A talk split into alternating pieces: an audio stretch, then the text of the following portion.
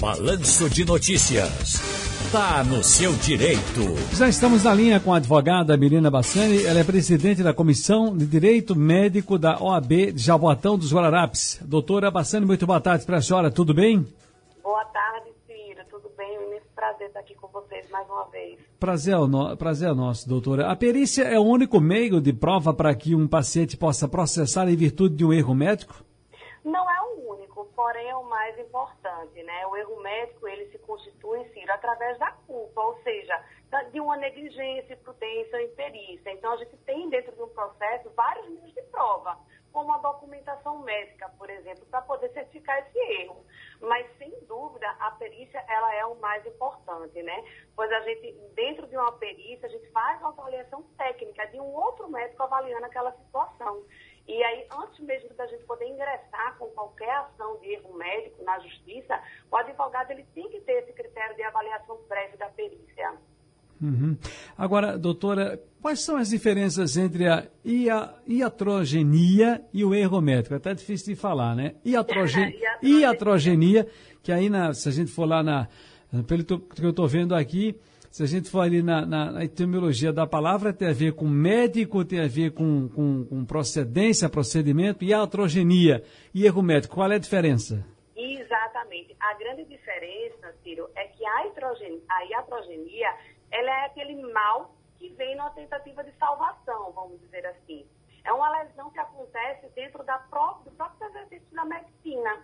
Né? Então, ele vem na tentativa de curar o paciente. Um grande exemplo que eu dou para todos os meus alunos é aquele corte dentro de uma cirurgia que ele é necessário para poder fazer o procedimento. Né? É um dano ali que a gente não pode culpar o médico por ele, né? não há uma intenção, uma culpabilidade. Né? Então, ele, a iatrogenia, ela isenta o profissional de uma eventual responsabilidade. Já o erro médico, como eu falei agora há pouco, ele vem obrigatoriamente acompanhado da negligência, né? Implica ali no médico deixar de fazer alguma coisa que ele deveria sabia que tinha que fazer e causa um dano ao paciente.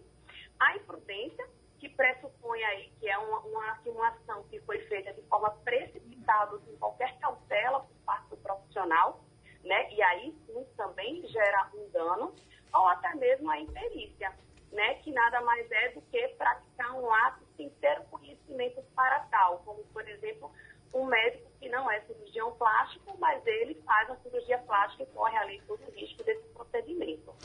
Essa Gente, é a grande diferença. Uhum, estamos falando aqui sobre é, erro, aliás, direito médico, uh, com a presidente da Comissão de Direito Médico da OAB de Jabotão dos Guararapes, que é a doutora advogada Milena Bassani. Se uma mãe possui um filho com alergia, por exemplo, a proteína do leite de vaca e o SUS fornece a fórmula somente até uma certa idade. É possível acionar a justiça para que o Estado libere a fórmula por mais tempo? Sim, Ciro, é possível sim, desde que haja aí uma indicação médica, né?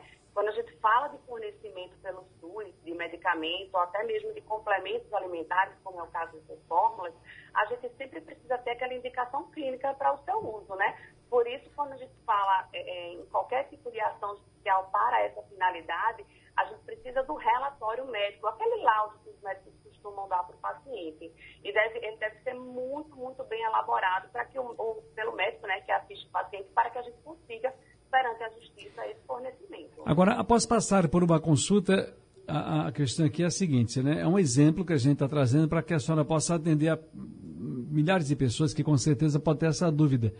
Após passar para a consulta, fui até o posto de saúde e pegar a medicação prescrita. Mas quando cheguei no posto, fui informada que não tinha remédio e que ele é muito caro. Como faz para conseguir esse medicamento, para, para conseguir essa medicação? Então, isso infelizmente é uma situação bem corriqueira que a gente tem aqui no nosso país, né? Isso acontece quando não há dispensação, ou seja, a distribuição daquele determinado medicamento pelo Estado, né, para os postos de saúde. E aí o que, é que o, o paciente ele pode fazer? Ele pode é, requerer junto ao judiciário esse fornecimento. Mas para isso é muito importante é, que o paciente ele tenha essa negativa de disponibilidade em mãos, que é comum ao, a própria, ao próprio posto fornecer tá? E junto com esse relatório médico, o laudo lá que a prescrição do medicamento atualizada, para que haja fornecimento. Lembrando que é importante que nesse momento de pandemia que estamos passando, as prescrições não precisam estar completamente atualizadas, pois a gente teve uma lei que aí deixou a validade aí tempo indeterminado até, até acabar o nosso estado pandêmico. Deixa eu né? trazer, deixa eu trazer aqui o André, ele é ouvinte nosso, acompanha aqui a programação da Rádio Jornal, falando sobre essa coisa de medicação. Eu repito, minha gente, eu estou conversando aqui com a advogada, a doutora Milena Bassani. Ela é presidente da Comissão uh, de Direito Médico da UAB de Jabotão dos Guararapes, tirando algumas dúvidas sobre eh, eh, essa coisa do direito médico. O André tem uma, tem uma questão única que é com relação com relação à farmácia do Estado, que eles estão tendo problemas lá. André, eu estou ouvindo aqui que tem um som, e se você puder evitar esse som, melhora para a gente. Boa tarde para você. E qual é a sua queixa com relação... Qual é a sua queixa com relação à farmácia do Estado para que a doutora possa lhe orientar aqui? Boa tarde para você. Boa tarde. É, eu sou... André? Nós... Ah, peraí, André, dá para você. André, eu preciso que você repita a sua pergunta, por gentileza. Pronto, é o seguinte. É, doutora, quando eu estou em crise, eu tenho uma doença chamada artrite reativa, que eu fico imobilizado, eu fico sem andar. Então, eu preciso de uma medicação que eu já tomo, que a minha médica passou, e eu passei a usar, a, a utilizar os serviços da farmácia do Estado. Eu pego uma, é, uma caixa de injeção lá, que hoje numa farmácia normal, ela custa 10 mil reais.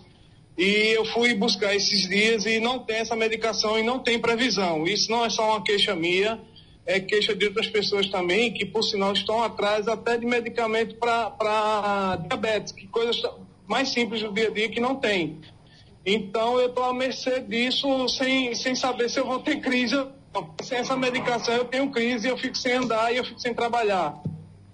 Pela 90.3 ele está ligado com a gente, André, acompanhando o rádio, porque eu vou precisar desligar aqui para que a doutora possa falar. Pois não, doutora. Então, André, nesse caso, é importante que você tenha um relatório do seu médico explicando todo, todo essa sua, seu histórico médico e que tenha a prescrição desse medicamento. Faltando ele na farmácia, não havendo essa, essa disponibilidade dele, você pode sim procurar Defensoria Pública ou até mesmo um advogado especializado em saúde para que ele te auxilie para conseguir de forma judicial, entrando na justiça, esse medicamento. Direitos garantidos no exercício da medicina. E o primeiro deles, são cinco que eu fui lá pesquisar, o primeiro deles chama atenção para exercício sem discriminação. Todo médico tem o direito de atuar independentemente de questões de religião, etnia, cor, sexo, orientação sexual, nacionalidade, idade, condição social, opinião pública, deficiência ou de qualquer outra natureza. Isso significa que o profissional tem suas liberdades individuais garantidas e, caso venha a se sentir lesado em determinada situação, pode e deve denunciar para que o episódio seja investigado. Trago isso aqui em tela, doutora Milena Bassani, porque estamos vivendo exatamente um momento desse. Agora há pouco anunciamos aqui no, no começo do programa, foi destaque aqui, que a Anvisa autorizou hoje o uso emergencial de um coquetel de anticorpos contra a Covid. Mas aí é uma agência nacional. O que nós vimos durante toda, estamos assistindo durante toda essa pandemia, é um tal de tratamento disso e daquilo, use isso, use aquilo, uh, até o presidente da República fazendo a publicidade de uma medicação. E aí começou uma, entre aspas, uma guerra médica também com relação a isso. E como é que fica o paciente nessa luta toda, hein? Ciro, é uma situação extremamente delicada. O paciente Muito delicado. Uma verdadeira insegurança, né? Mas o que é importante a gente lembrar, você até acabou de, de mencionar, é o direito básico lá do, do, do médico, que está no inciso primeiro do Código de Ética Médica, né? É, e assim, o médico ele tem completa autonomia para fazer a prescrição do medicamento que ele entende ser é, possível para o seu paciente. Mas temos que lembrar o seguinte: o médico ele pode fazer a prescrição desde que haja assim, um estudo científico que comprove a eficácia. Ele não pode prescrever sem nenhuma base científica para isso. É o que a gente chama de medicina baseada em evidências. Né? Então, dentro desse contexto, a gente precisa ter muito cuidado. O médico realmente fica num, num momento inseguro, mas uma coisa certa ele não pode ser obrigado a prescrever aquilo que não, não seja sua convicção, que ele não acredita para o paciente, tá? se isso estiver acontecendo dentro da instituição de saúde que o médico trabalha, ele pode fazer é, é, essa denúncia junto ao CREMEP, tá? para que seja feita, assim, a abertura de uma sindicância perante a instituição. Conversamos aqui com a presidente da Comissão de Direito Médico da OAB de Jaboatão dos Guararapes, a doutora Milena Bassani, sobre direito médico, né? Falamos aqui sobre erros, prescrições, eh, eh, procedimentos, enfim. Foi muito boa conversa. Muito obrigado, doutora Bassani. Felicidades para a senhora. Obrigada, Cida. Igualmente. Até mais. Está no seu direito.